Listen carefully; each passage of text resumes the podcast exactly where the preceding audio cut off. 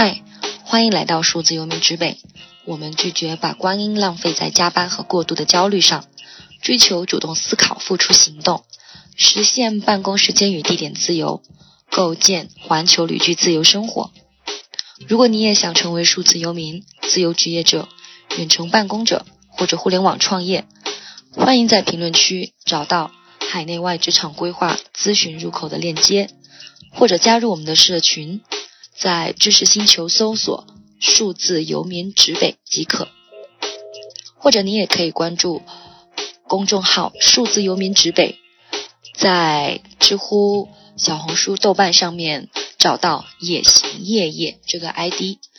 会分享真实的数字游民生活的 Vlog 和一些动态哦。这一期的嘉宾呢是海猫君，大家可以在知乎、微博等。海猫君找到他。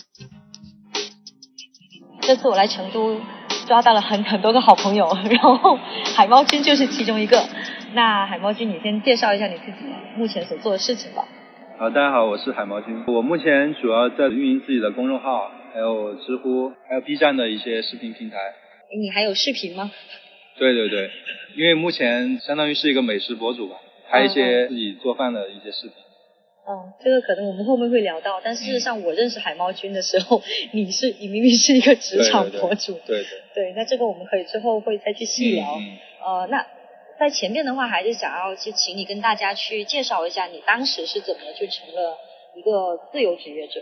或者说自媒体人。当时是因为我是之前一直在互联网公司工作，然后之前是在北京，因为我大学是学的酒店管理。但是我感觉我自己不太适合在酒店工作，因为我性格是偏内向的，然后不是特别喜欢主动社交的一个人。嗯。但是在酒店你就需要特别主动的去社交，或者是非常 social 的那种状态。当时就想转行嘛，但是也不知道自己喜欢什么或者自己的方向。当时就是结合自己经历吧，然后找到一份留学咨询的工作。后来就感觉留学咨询其实和在酒店工作那种状态差不多。嗯。它也是算是服务行业吧，就是因为我们那个工作状态，就是因为我是做后期咨询的，比如说前期那个销售，嗯，给人推销签了一个学生，嗯，然后就给到我，我需要后续的去让他去准备材料，然后给他推荐学校，然后根据他的一些比如说语言成绩啊，或者是 SAT 成绩去推荐学校，哦，然后跟他的一些家长去沟通，因为那时候就是很多奇葩的一些家长学生嘛。就就是他本来学生，比如说成绩很烂，或者英语很差嘛，但是我要上 top ten。对对，他就是很要求却很高，就那种，嗯，就是很心累吧，当时工作的。哦。对对吧？就是那种，嗯。而且就感觉还是那种是没有创造力的工作，你始终在做一个。就感觉自己已经变成了非常螺丝钉的螺丝钉了，对对对，就一直在转啊转啊转，但是好像没有我们也可以，别人。大不了把那个螺丝钉再补可可替代性很强的，因为感觉没有那种创造力的话，工作就相当于是一个螺丝钉，天天就是打卡上班，没有什么激情。嗯。后来又因为当时是可能一四年吧，当时那个移动互联网很火嘛，然后就加入到一家做民宿的移动互联网公司，就是有点像国内的 Airbnb 那种。嗯。因为很多他进互联网公司都是程序员或者那种，但是我不懂技术的话，我可能就做。商务啊，或者运营这种，然后进去之后，因为初创公司它是要做的东西很多，就是一个人，可能你的运营要做，然后有时候商务要做。后来就是发现对那个设计很感兴趣了，就因为自己对那个艺术啊或者是审美这块就一直很感兴趣。后来就在互联网公司里面就是自学设计，转岗到那个 UI 设计，就开始做那个 UI 设计了。后来就回成都了嘛，在差不多一七年，嗯，回成都。回成都之后，也是在一家互联网公司做那个 UI 设计。嗯。当时就是加班很多嘛，因为互联网公司大家都知道这个，而且设计的话，你需要满足老板啊，或者是甲方的一些需求，就改来改去的。当时就觉得有点不太开心。哦。当时就开始利用业余时间在写知乎啊、公众号这种，慢慢就有了一定的关注量。后来就开始有了收入。后来就觉得上班感觉自己也不太开心，感觉比较浪费时间。就说还不如就是干脆自己做自由职业，就利用知乎啊或者公众号这种收入。其实说不开心和浪费时间这两个已经真的是蛮大的杀手锏了。对，就就就如果说现在你你如果在上班的时候，你这两这两点都占了，而且钱可能还也不是非常的多的话，我真的觉得是可以去考虑做其他事情，否则这个状态真的。对，但是我觉得前提是嗯还是你要有一定的积另累。对另外的收入、就是对吧？比如说你在工作的时候，你就已经可以开始准备了，嗯就不管是做自媒体啊，或者做其他的一些副业。那你当时在做这个知乎和公众号的时候，是方向是做什么？当时就是根据自己的经历吧，去回答问题，就偏职场啊，偏那个个人成长一点。哦，因为自己做的行业比较多，经历也相对比较丰富的话，就是还有很多素材可以写。的确也是。那在这个过程当中，就是你你也是说你在上班的时候，其实已经开始有收入了嘛？那这个收入的保障，你大概是有怎么做到？就是他们有哪些组成？目前的话，收入构成主要就是公众号的广告，嗯还有知乎上的一些合作啊、植入啊这种。还有他现在不是知乎也有那个好物推荐嘛，嗯你可以带货，嗯这种也有收入。然后拍视频的话，目前是没有广告啊这种，但是还是有平台的一些流量分成这样。对，连 连我几百年更一次的都会有一些小钱。对，嗯，其实就是外面的路子还是很多的吧，而且而且就是说，但是你你的这些收入基本上是够你现在的嗯正常的生活和开支的，对吧？对，呃，那那就是说你在这几年下来之后，你觉得从职场是从传统的职场到现在成为一个自由职业者、一个自媒体人，你最大的一些变化是什么？最大的变化可能就是心态上的变化吧。因为以前在职场就感觉很焦虑啊，然后嗯就现在很流行的那种内卷嘛，嗯就不管跟同事啊，或者是跟老板的一些，有时候老板还经常 PUA 你啊那种，对吧？就是就而且现在比如说在互联网公司都有那种年龄的焦虑嘛，比如说很多哦三十五岁对，三十五岁就要裁员啊，不管是外界给你的焦虑，或者是你真实感受到的焦虑，都是会有的。诶其实有时候我我是不知道这到底是不是因为我们国内发展有点太快的原因，这种发展是一个好的势头，我我很、嗯我很赞同这种趋势，但是的确我我无法否认我这一两年回到国内之后，我的焦虑感是 Q Q Q 指数型上升的，就所有所有人的节奏都太快了，然后你一慢下来，你我可能不太在乎别人说、嗯哦你你是奇葩，你很慢，你你不务正业等等等等，但周遭的环境的确就是这样子啊，那那焦虑感还是会上来，所以就是嗯，你在这个过程当中，你会不会有这种类似的焦虑感，然后你会怎么去化解它？可能前几年会有，不管是因为你刚才也说在比如小红书啊，或者那种朋友圈，我要哭对吧？就经常能看到那个，二十岁年入百万，对对对，就是这种东西，不管是标题党还是真实的东西，但是但是后来想，他们那个朋不管朋友圈或者小红书看到，他是只是秀出他最光鲜亮丽的那一面，对，他背后的一些不管是痛苦啊，或者是他的一些焦虑、悲伤，他是不会秀出来的。我现在就感觉每个人其实他都是一样的，就是你不管是再有钱或者再怎么，他都是有他自己的烦恼或者是他的焦虑的。对，的确也是，我也是后来才慢慢想想通嘛，就是其实现在人说说的通俗一点，就是他们都是报喜不报忧，而且必须要通过报喜这件事情，才能对现在自己生活上的一些忧愁其实我觉得做做一种他这种化解吧。炫，不管炫耀或者秀也好，他也是对自己焦虑的一种化解，或者是因为，你越焦虑的人，他越需要外界的一种肯定。嗯。有一个说法就是，你越缺什么，你越炫什么。那我最近是自由了吗？我最近好讨厌发朋友圈，对对对，我连小红书都不想搞了。很少发朋友圈。嗯，真的，我我我觉得现在发朋友圈好累，就是我又不想去 P 图嘛，然后然后现在朋友圈的图也大多数都是非常的精美啊，然后都很 ins 风，哦，我就觉得这样真的很累。然后我有时候我现在已经在开始，呃，P 的有点像，不能说直男风哦，直男风其实也是有偏见的一个词的，但就是方便大家理解，我现在的图片也都是很直男风，就完全的野生图就上去了，就就我会觉得我这我做这件事情就是自己开心就好，我不是拿来在朋友圈里面去炫耀，或者说在想要让你知道我现在过得有多好。可能我们这种焦虑感会慢慢的这样子去，就是会去这样子化解吧。那其实我们之前也有在陆陆续续聊到一些话题，焦虑感除除了说来自于这种所谓的，特别是我们做自媒体的，嗯，看到了其他做自媒体人的这种焦虑之后，呃，就一些光鲜的东西之后，其实还会有另外另外一个很核心的问题，就是收入。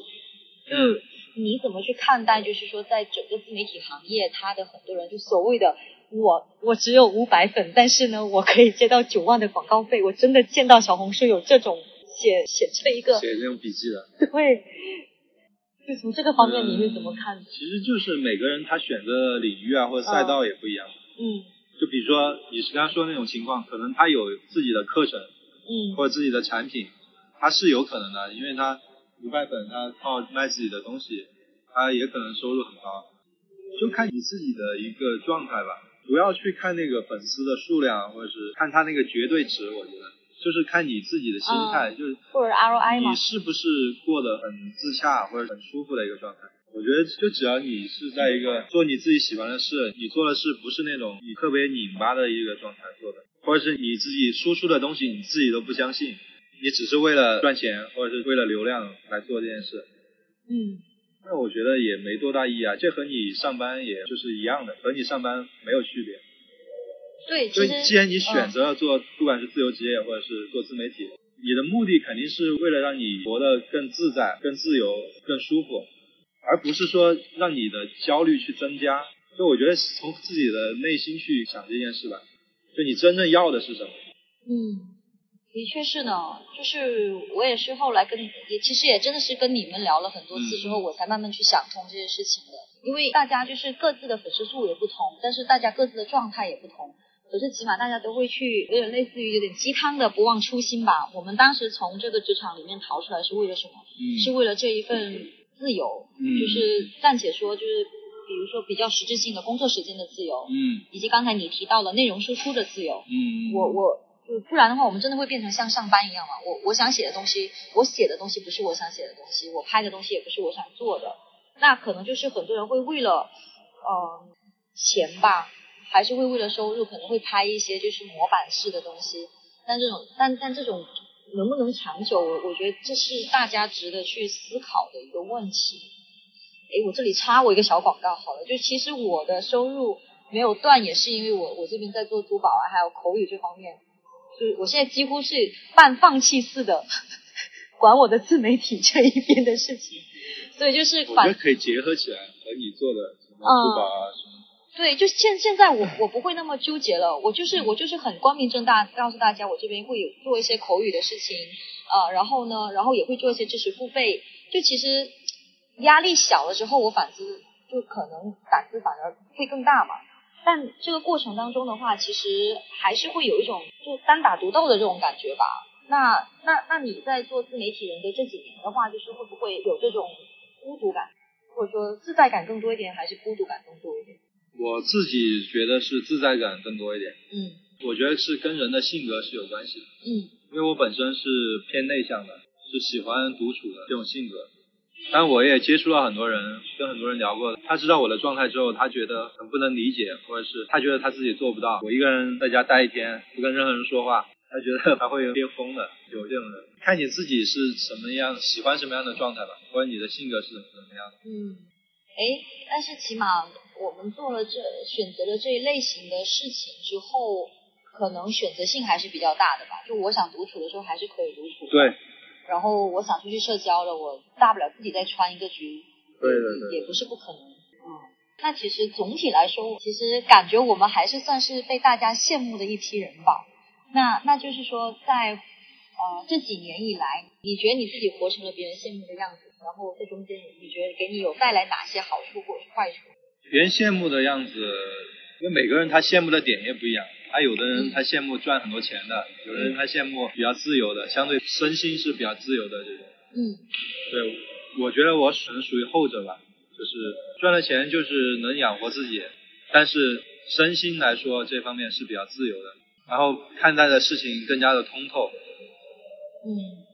的确是。那你觉得会有什么坏处吗？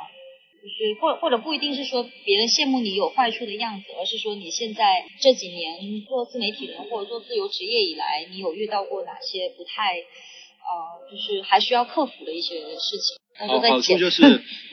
就是对那个自己能力的一个提升嘛。因为现在我对未来没有那么恐惧了。就以前，比如说你在职场上，你老是担心被炒啊，或者是对升职加薪的一个焦虑吧。嗯。但现在我觉得我没有这些了，完全没有，因为我感觉我自己不管是能力，这么久做自媒体来培养的一些变现的能力啊，或者是写作啊，或者是拍视频这些能力吧。当你这些提升之后，你就对未来不是那么焦虑了，因为你觉得你哪怕退一万步说，你这个做不下去了，以你现自身的能力或者你的个人品牌来说，去哪个公司都能找到你的一个位置。嗯，对，我觉得这个是一个好处。说一下坏处吧，坏处就是之前就是说过很多次，就是作息不规律嘛。因为目前可能我就是有一点昼夜颠倒，就就晚上睡不着，然后白天就是要睡到很晚这种。我觉得这个也是说到一个自由职业，它需要很强的一个自律能力，不管是时间管理还是说对自我的一个控制，我觉得都很重要。因为我是比如在上班的时候，就性格是比较自由散漫的一个性格，比如说喜欢很多人管啊，或者是对什么都喜欢喜欢去质疑一下这种。然后在自由职业之后，更加放大了我这个特点吧。也有好处吧，其实。你会不会觉得，其实很多人谁会喜欢别人对你的掌控？可能他们只是说，已经类似于已经被被常态化，已经被洗脑了。就是我我我讨厌，但是我甚至会告告诉自己说，这是一种好的，对，这是应该的。这就是一种自我 PUA 的这种这种思路了，感觉。而且他遇到那种就觉得我不服你啊，或者是我想逃出来，或者是质疑的声音，他会去说那个人。对。他会说你为什么不不遵守规矩？其实我觉得这个也是可能我们从小受的教育的一个影响吧，就是在一个班里啊，你必须要而且标准答案只有一个，然后老师是绝对的权威。对，老师说什么你不能去，哪怕他说错了，你也不能指出啊。这种可能从小在这样一个环境里面长大之后，自然而然就形成了这种特点。嗯，还有其实就是施施权者和受和。先用暴力来，我我感觉可以先用暴力来比喻吧，就是这个东西就跟施暴者和受受施暴者的那种长期的关系是类似的，甚至可能后期就会变成斯德哥尔摩综合症，爱上了爱上了对我施暴的人，所以所以这这种 对这种现象。就是 PUA 嘛，就是不管在职场或者是在恋爱中都有这种情况，还是蛮危险的吧？呃，当然当然就是这里面的话，我觉得就是呃我们我们从。也不能说体制吧，就说传统市场里面以及体制这种大的社会条框下跳出来之后，呃，我们可能还是会面临一些现实的问题。这也是我刚才觉得想要补充讲的，也就是你你怎么去看待，就是我们现代人的这种物欲和欲望，以及我们的收入对于我们现在以及未来生活的影响。而且你刚才也说嘛，你对未来不是那么恐惧了，但是你对于你现在的这种能力与收入的匹配度。也是有类似的信心的，或者说还是结合了你的物欲去谈，就是你你会觉得，因为你刚才有说你对未来不是很恐惧了嘛，那那未来其实收入是很大的一部分，然后以及我们其实我们我可能我们这一群人的物欲都不是非常的强，嗯那你觉得你这种状态是你有这个信心是一直保持下去的吗？夸张一点，就直到你老去，你都会是？你的意思是我的心态吗？对，你的这种心态，我觉得可以啊，就是。就只要内心是充实的，嗯，我觉得你对外界的一些物欲需求是相对偏低的。但是我觉得这个物欲，他不同的人他的物欲是不一样的。像有的人他的物欲就是外界的，比如说车啊、房啊，或者是一些名牌这种东西带给他的。但是像我们这种人，我觉得是一个内心的。但我也有物欲啊，我的物欲比如说是要去旅行，这也算是物欲啊。对自己内心的提升，比如说去上一个课程，或者是参加活动，嗯。就这种花费也是有的，我觉得这种物欲不是说你完全就无欲无求了，就是嗯，包括我对吃也很在意啊，就是比如说吃个什么好的东西啊，这个也是需要一些金钱啊什么的。嗯，所以我觉得物欲，他不同的人，他对物欲的看法也不一样，他对物欲的需求也不一样。我感觉是很多人可能他没有弄清楚自己自己的需求，对对对，和别人告诉你你需要什么，是这之间的差别就很简单。我也是。认识我的人是不会觉得我会花两千块去游个泳的，但是问题是我自己就是觉得我很想把游泳这件事情给搞给做顺，那我会觉得这两千是我花的值，是就就是这种东西就有点像是你主动思考分清了你的需求，然后很明确这个东西对你长期也是有用的时候，你去花这笔钱，我我感觉他这种满足感可能会会更更高。而且这里面就有一个小话题，就是 tips。我现在跟跟 Richard，其实我们买东西都会给自己一星期的冷静期，嗯然后我发现呢，我们做了这个实验之后，做了差不多五个月吧，我们每次都会把那个东西给忘了，就是想买的东西之后，一嗯一周之后就忘了。对，我也有这种体会，就是很多时候，比如说你在淘宝上，嗯，你买的东西买回来，发现你根本从来都没用过，对很多东西都是这样。对，所以我感觉这也算是另外一个就很现实的一个做法嘛。你可以拖拖个一周左右，如果一周之后哇，你这个东西你还是觉得非常需要它，而且是立刻马上，那可以也许也许可以考虑去买。但其他情况我觉得还好吧，就没有必要那么着急。嗯。那说到着急的话呢，我们又回到另外一个很大众的问题了。嗯就之前也谈到过，就是关于年龄，就比如说现在的互联网人是很害怕所谓的三十五岁这道坎的。但是你你对于其实你也算是在三十岁线这种上下去、去呃生活，或者说去不能用挣扎，因为其实现在挺舒服的。嗯嗯。但你会对呃，即使是这么这么个背景下，你会对自己的年龄会有焦虑吗？我是没有，我自身是没有的。那你会觉得他会是就是你你作为自由职业者或者是自媒体人这个大群体的一个，他会成为一种阻碍吗？我觉得不会，我觉得只要你一个心态保持着嗯对世界的好奇，或者是你每天有主动的意识去学习新的东西，我觉得年龄就应该成为你自己的骄傲，而不是应该成为你的阻碍。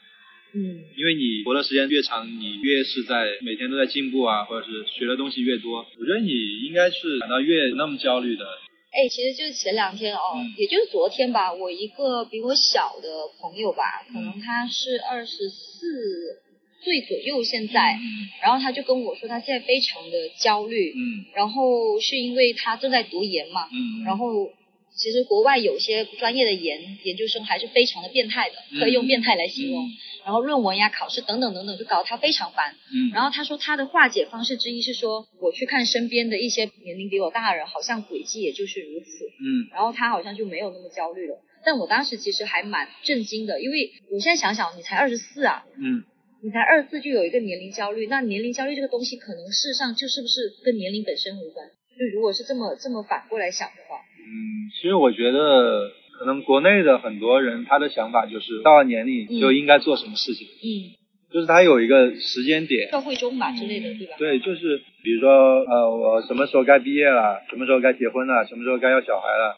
它是一个外部的东西来强加于你的。但是我觉得你自己可以不按这套规则来走啊，嗯，就是你，因为你自己的生活是你自己的。或者说，其实我们也没有在极力反对这种这一种生呃对，社会中，就是不是说反对，对就是说看你自己，对还是说从你的心出发，对，你不是说你要去架起别人，说嗯。说哎我你应该这样，比如说我不想结婚，就是说所有人结婚都是傻子 傻子那种，嗯。或者说我结婚了你不结婚就是你有问题，就不要去架起别人了，就从嗯。你自己的需求生活。我觉得这样你活的就挺好，而且你刚才说的那个人，他还是在从外部去找一个来自我安慰吧。比如说他看到国外的人，比如年龄很大的在还在读书啊这种，我觉得这种虽然你当时能得到自我安慰，但是但是随着你啊年龄增长，你还是会遇到问题啊。嗯就我说，觉得还是一切从自己内心去找的，所有的一些不管焦虑或者是困惑。哎，呃，其实也是，呃，我我我最近我来成都就有看我一个朋友嘛，然后我的我的那个朋友是我从小生活就五岁认识到现在，然后他的人生轨迹就非常的正常，可以这么说，嗯嗯他已经结婚是，然后孩子现在三岁了，嗯那我会觉得，而且他我我很感恩的一点就是真的算感恩了，他对我的选择从来没有过质疑，就从来没有过说你为什么要等等等等，就作为一个好朋友来说。然后现在我我这但我觉得这样是正常的。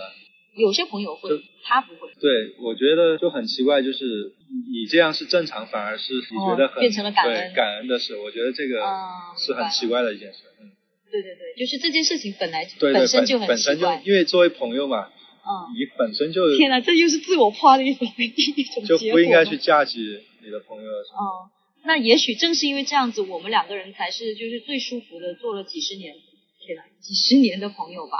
然后现在因为我也蛮自由，然后反倒有更多时间去看他，看他的孩子，然后两个人相处的时间反倒多了。跟父母其实也是类似于同理这种这种状态嘛。那哎，那那就是你的家庭或者说你的父母，在这这个过程当中，他会对你提出一些反对的声音，或者是还是有支持的声音比较多。父母那辈，我觉得一开始肯定都是反对的，嗯因为我觉得父母那辈他可能没有见到太多的生活的可能性吧，因为我们家可能他是父母就一辈子在一个单位，就是那种干到退休，然后也是常规的一种生活方式吧，就是不管是他身边或者是他看到的人，尤其是比如说我们家三四线城市那种，嗯，他很难去看到其他的新的可能性，所以他一开始肯定都是反对的。我们父母传统那代他就觉得你必须要有一个单位。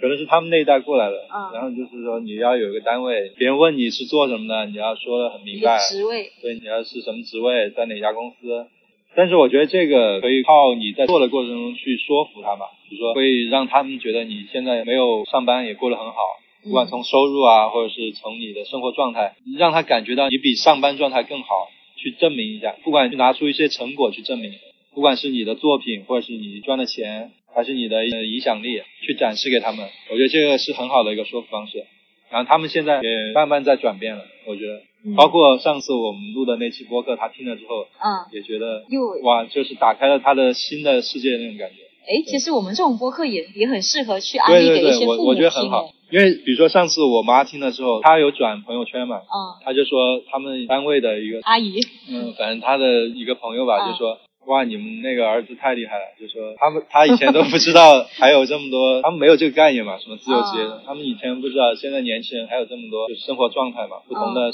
跟他们那一代不一样，他们说他们那一代在一个单位里面进去了就是一辈子，完全也不敢辞职啊什么的。他说没想到现在年轻人这么厉害，哎，其实你还真别说，当时我前两年就是在跟我妈去解释我在嗯。做数字游民啊，或者是什么东西，呃，甚至当时还还有接受几个比较大的采访的时候，就反倒是我妈妈她其实是公职单位嘛，嗯，我的第一批初始粉丝其实是一群公务员，对，对 公务员我觉得这种阿姨他们反而是挺喜欢听这种故事的，因为对他很向往那种生活。对可能是他们生活中所缺失的那一部嗯分，他反而是很向往。对，对，其实我们的目标用户群倒是有一部分是可以锁定这对对这一部分人群的，是是，这个也算是我们另外一个点，就是嗯可能我们以前觉得我们目标是自由职业啊，或者是数字游民，嗯，但其实 那种人他可能看的人太多了，他觉得你采访这些也不算什么了，但反而是那种比如说在国企啊或者公务员，可能他的圈子都是那些人，他反而需要一些新鲜的。新鲜的对新鲜的 idea 或者是怎么样的而且而且其实就是之前的话，呃，可能呃，我我们说回父母这一代，他们可能也只是说担心我们会有不务正业，因为大多数在传统的人的观念里面，如果你从一个公司里面跑出来，或者说你进了一家大的国企，很稳定的国企，你突然就出来了，你要么就是脑子有那个有有点嗯那个什么，要不然就是你可能是太不想努力了。但是像就是其实我们还是会有自己付出，而且能力积累的，就这方面反倒是我们的核心吧。我们如果没有能力的提升，没有收入的提升的话，其实你做不了自由职业，你也做不了数字游民啊这种保持这种长期的这种状态。那那那在这个过程当呃中，，这这点我还还嗯还想说一下，还有他们可能担心的一个点是，他怕你学坏，或者是 学坏，真的有这种，因为嗯比如说我们老家或者我们就他们那个小的社区里面，嗯，有那种可能年轻人，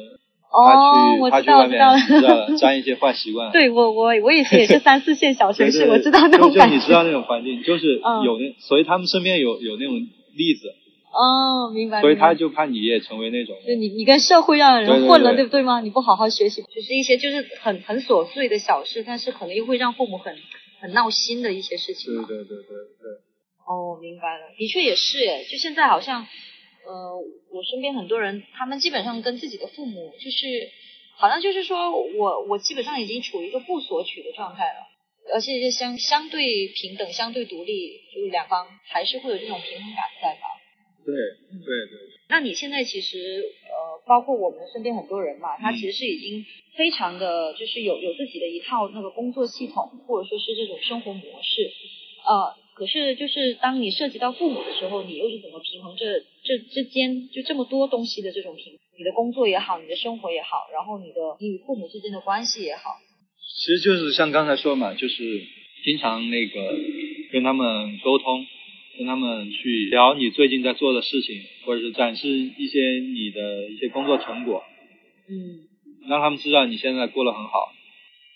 然后，因为我现在是一个人在成都生活嘛，当然是很经常的跟他们，不管是视频啊或者电话都会有的。跟父母啊有一定的距离感，我觉得是很好的。比如说，可能一个月回一次老家，因为我老家也很近嘛，嗯，回一次老家，然后好像以前住校的感觉。对对，就这种感觉，我觉得是很好，就是距离嗯不远不近，嗯，的确，然后平时有事什么一个电话一个视频可以沟通一下，回去。呃，对对，有什么事啊也可以直接回去一趟，也很方便。然后你一个人生活的话，就也是很自由的一个感觉，嗯。对。哎，对耶，以前还有很多人，他会有一种就是，呃，不能说是他们对我的质疑吧，而是他们会问的蛮多的，就是你的父母怎么舍得让你这么走？然后我，然后我当时只是回了一句说，因为我的父母知道我想回去就可以随时回去，你们行吗？就我当时还年轻，说话有点冲，嗯嗯就说你们这些上班人行吗？但是我可以啊，我想回去待个，甚至待个一年都没有问题啊，还可以省我的生活费呢。嗯嗯就是就就这这这之间的话，还是能够就好像嗯困难还是会有，但是解法也更多。就是总体上来讲，还是还是挺挺顺畅的吧。嗯，那你你后来就是说，你现在基本上就是你的工作环境啊，还有你的生活啊等等，还是有一定的平衡的吧？可是你有没有对自己的时间有过一些就是规划呢？之前好像你也讲，就是你可能比较散，然后这两年你就你就一直这么散过来的吗？对，其实我在时间管理上没有特别的去规划，嗯随心而为吧，没有那种比如说我这一小时要做什么，那嗯另下一个小时又要做什么。我觉得这样其实也是分人，有的人他很适合这种很细碎的管理啊什么的，但是我感觉我不太适合。就可能比如说我一天就是定一个大的目标，我不管几点完成，但是我把这个目标完成了就行了。我不管是哦半夜完成或者是怎么，但我不会说你今天几点该做什么，几点该做什么，我觉得这样就很烦。嗯但你要有一个大的目标，就是或者一个周期性的目标嘛，就是一周你要达到什么成果，你定一个周期性的目标，但你不定具体每天做什么，每天做什么，你只是说到这个时间点我检查一下我有没有完成，然后我没有完成，它出问题的点是哪里，稍微总结一下，我觉得就可以了。所以嗯，我觉得不同的人他适合不同的时间管理方式。我也是跟你们聊天聊多了，我我才稍微放宽一下心态的。嗯，我以前是每天早上起来，我有一个时间表，然后还有个项目表过。这种，就很多他那个什么一 一个格子，我也不知道那个什么方法，就是类似，对，当然那个是因几点该为，做什么，对。然后休息十五分钟，就就跟以前上课一样。就嗯，就其实类番茄时钟嘛，但那个也是因为我我发现另外一个原因是因为我以前是做项目经理的，嗯，然后我的团队的协调还有等等，对，然后他是他他对我当时的工作是的确是有效的，所以还是像你说，我们所做的一切都不是在反对一个东西，而是想要让大家主动去思考一下你自己的需求到底是什么。我以前做项目经理以及我刚出来的时候，我的确需要这些每小，我真的是精细到了每二十分钟，就每小时每小时我要做什么，而且我当时是觉得很很有掌控感，是很舒服的。后来也是觉得好像这样子太崩了，而且一旦做不完我就很崩溃。然后后来又在跟你们聊之后，我发现你们粉丝比我多，收入也 也比我高，但是也没有就是也不一定要把时间管理这件事情做的那么那么那么紧密吧，或者说可能我们对时间管理本身就有误解。啊，你说到这儿，我想到一个点，就是嗯。哎 又要 Q 到张小雨了，就是之前 嗯。听他好像录了一期播客，就是说，就张小雨嘛，他录了一期播客，他是说得意忘形吗？呃，他和学霸猫聊的吧，就是哦聊自我攻击的那一块儿，就是说你就不要去自我攻击，因为你在自我攻击的这个过程中消耗的能量，比如说你做时间管理，比如说你没有达到那个目标，你会去自我责备或者自我攻击，会会焦虑吧？就是那种带来的负面情绪，反而会影响你后面的一些效率。哎，你这样算起来，你反而不如不做了，切一点，就是、嗯也不是不做，就是就我就说心态放松一点，就是不做那个太细的时间管理。就心态放松一点，因为你没有压力了，你没有自我攻击，以一个很轻松的心态去做事的话，你这样整体来看，或者一个长期的时间来看，你反而可能效率会更高。会诶，我我当时有感触的。我一开始就是之前写豆瓣的时候，就是非常轻松的嘛。嗯现在变得有点小营销号，我必须也承认。但我刚开始写的时候，真的是我我当时就是可以十分钟就就出一篇东西，因为是第一是我真的想写，第二是我自己的真实的真实的呃例子和情况，我根本就不用多加思考，好像那个字就可以长出来了，就很快就可以写成。然后现在有时候甚至我写一个播客的文字稿我都写不出来了。就是就是太久没写了，就对生生疏了已经。对，就这这种感觉，其实还是会让人觉得，我不能说我焦虑，我只是有点小沮丧吧，就是就是会会对自己觉得有点小失望，就曾经那个。但是我觉得，我觉得嗯你是另外一种形式来输出来，就你是通过语言的形式，以以前是文字嘛，现在嗯，你通过语言去输出，我觉得是一样的效果。对，就放啊，去 chill 嘛。我现在没没有那么纠结了，就是跟大家分享一下我曾经纠结过的这么一个一个状态。而且你看，你看我们的海猫，其实就其实呃，大家都会有自己的纠结点的，就每个人都肯定就是表面上活得还不错嘛，但是事实上自己纠结点都会有，都还差不多。其实我觉得跟环境或城市有关系。我在成都，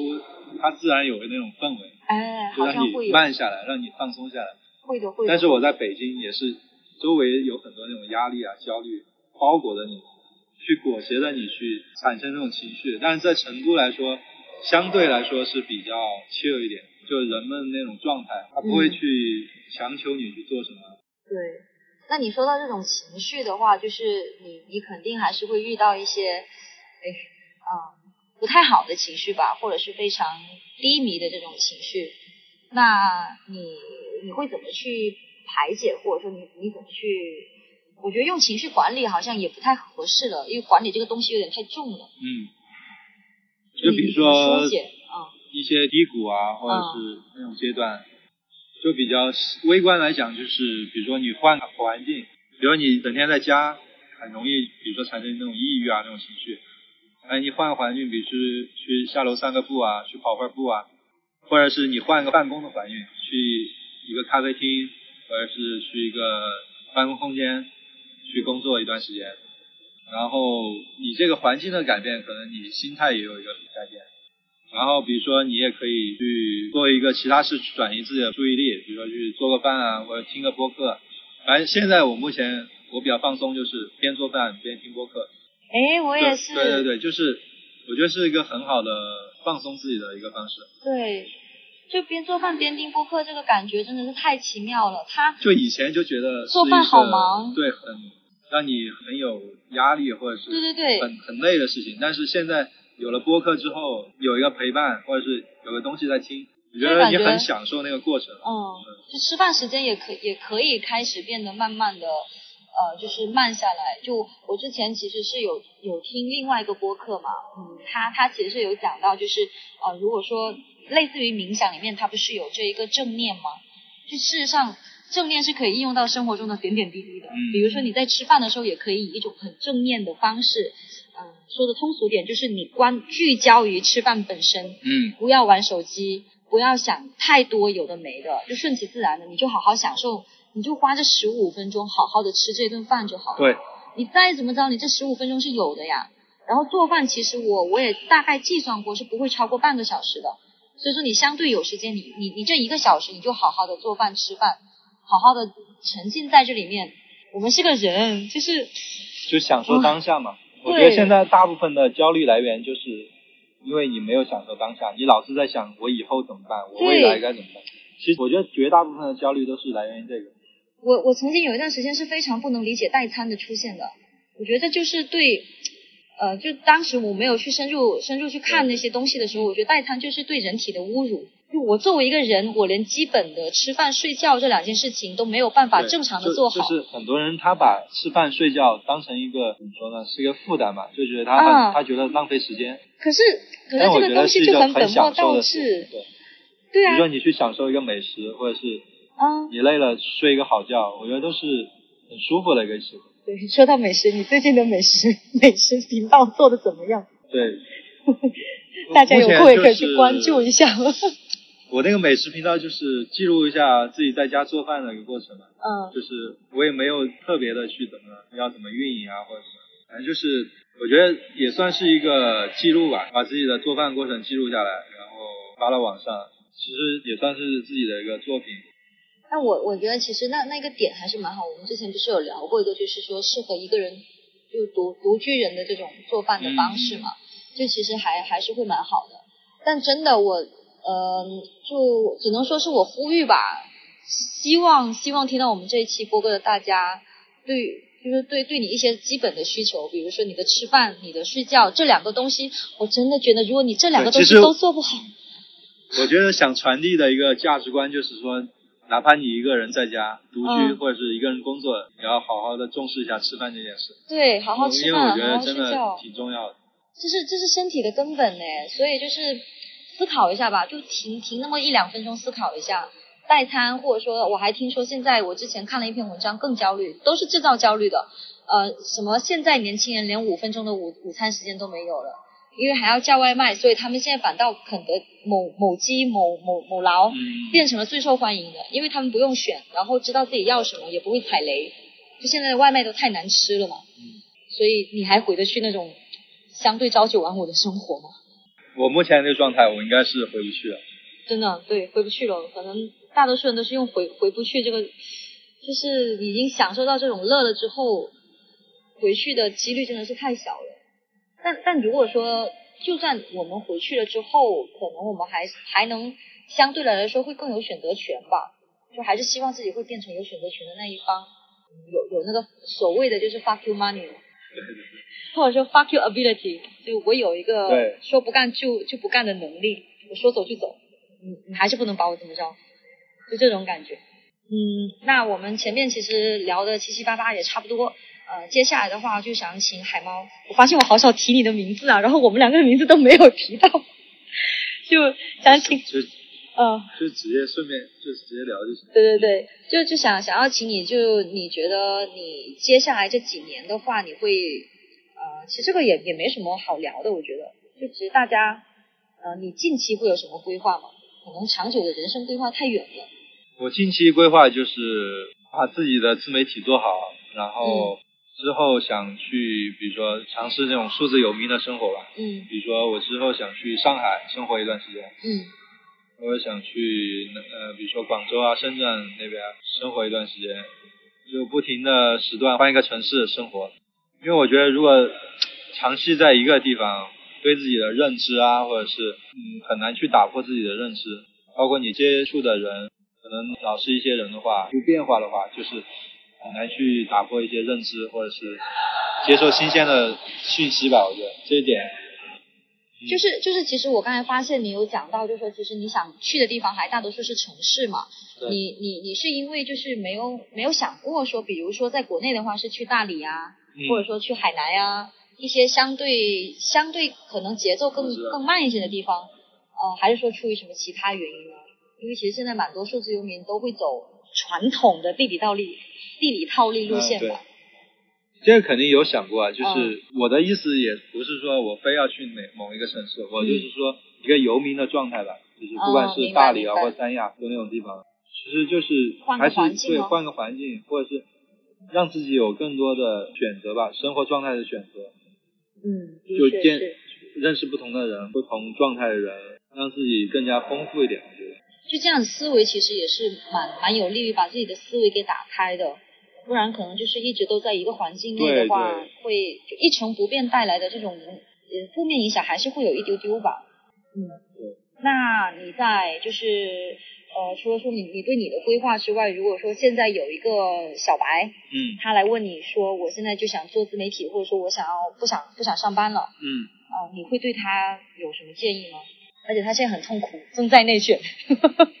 我觉得就可以从现在就开始，比如说你想做自媒体，你从现在利用业余时间就开始做。嗯。然后选择一个你最感兴趣或者你最擅长的一个领域去做。嗯。就你一开始做的选择的时候，你要想我这个东西能不能做十年，你再来再来选再来做这件事，而不是说你看到谁谁谁赚钱，对对，很多。现在很热的一些表面上很赚钱的一些东西，你去做，你这样你反而是不能坚持的，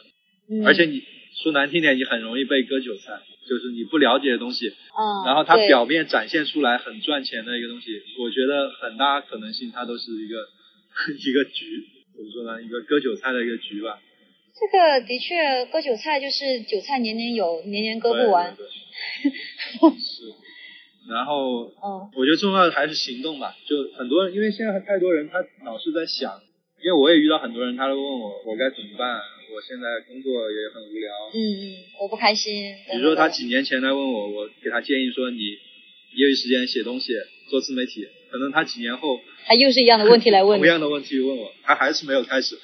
我觉得第一步开始很重要。嗯。就不管你要做什么，你先开始。因为很多人他现在有一种思维，就是说他觉得自己不行，他没信心，他觉得现在很多那种大 V 什么都已经很多了，他在写什么没人看，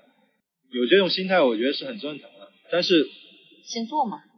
还是你的一个心态问题吧。就是说，如果你真的喜欢这个东西，或者是你很擅长这个东西，你是不太在意你的一个结果或者你的一个数据的。你是在这个过程中都很享受的，就是当你做这件事，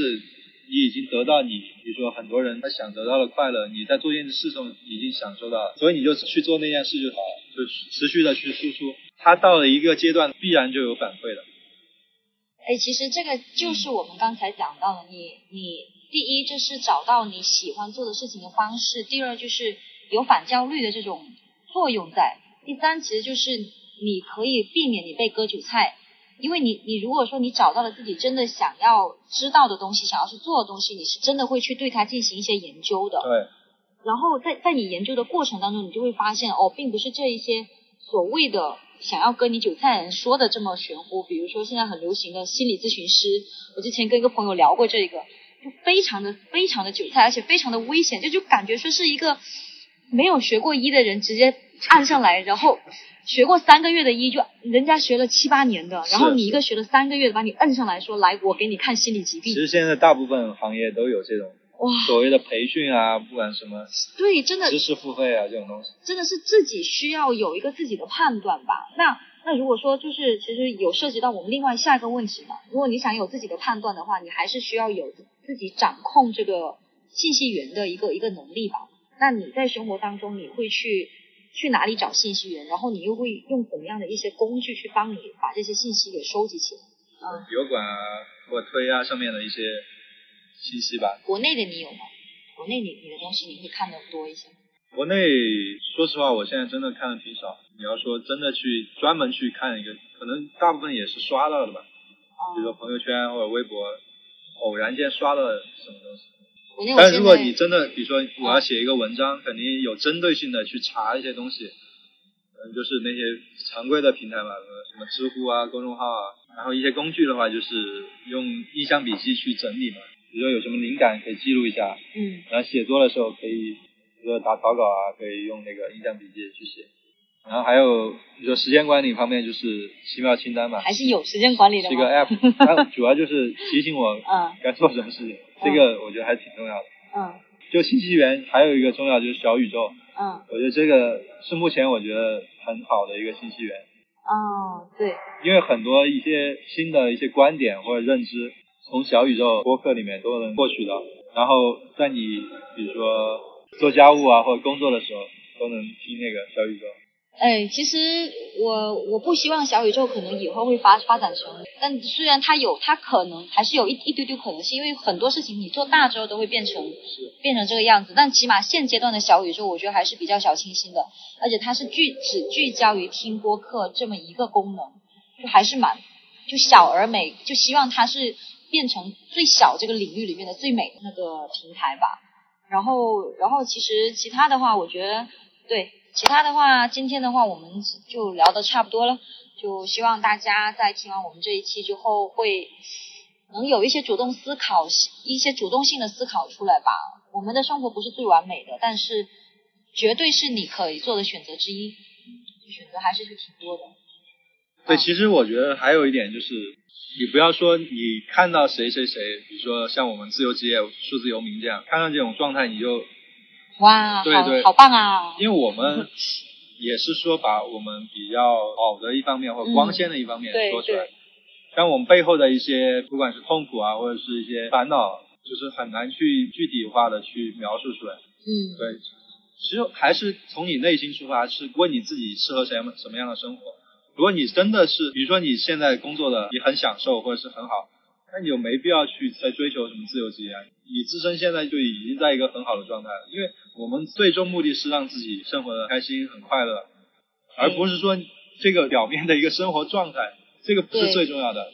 你的身份、自由职业、上班族都不是最重要的，最重要的是你活得开心。就你做什么选择之前，先问一下自己。这里面倒是大家也许可以去听另外一期我还没有剪出来的，但是之后肯定会上的一期。我是跟那两个，我跟我两个好朋友女生朋友聊的，她们其实就是在职场里面一直过得很开心的两个人，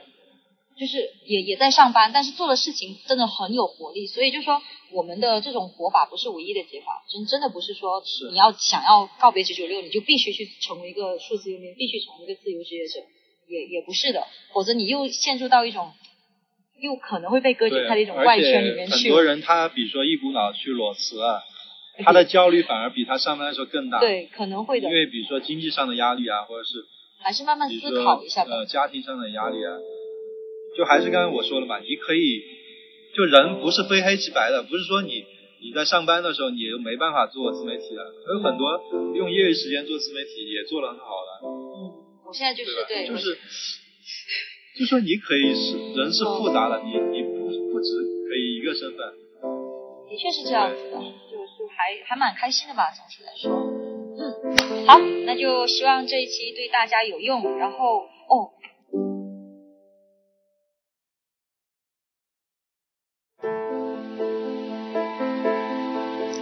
好啦，希望这期内容有给你带来一些有意义的参考。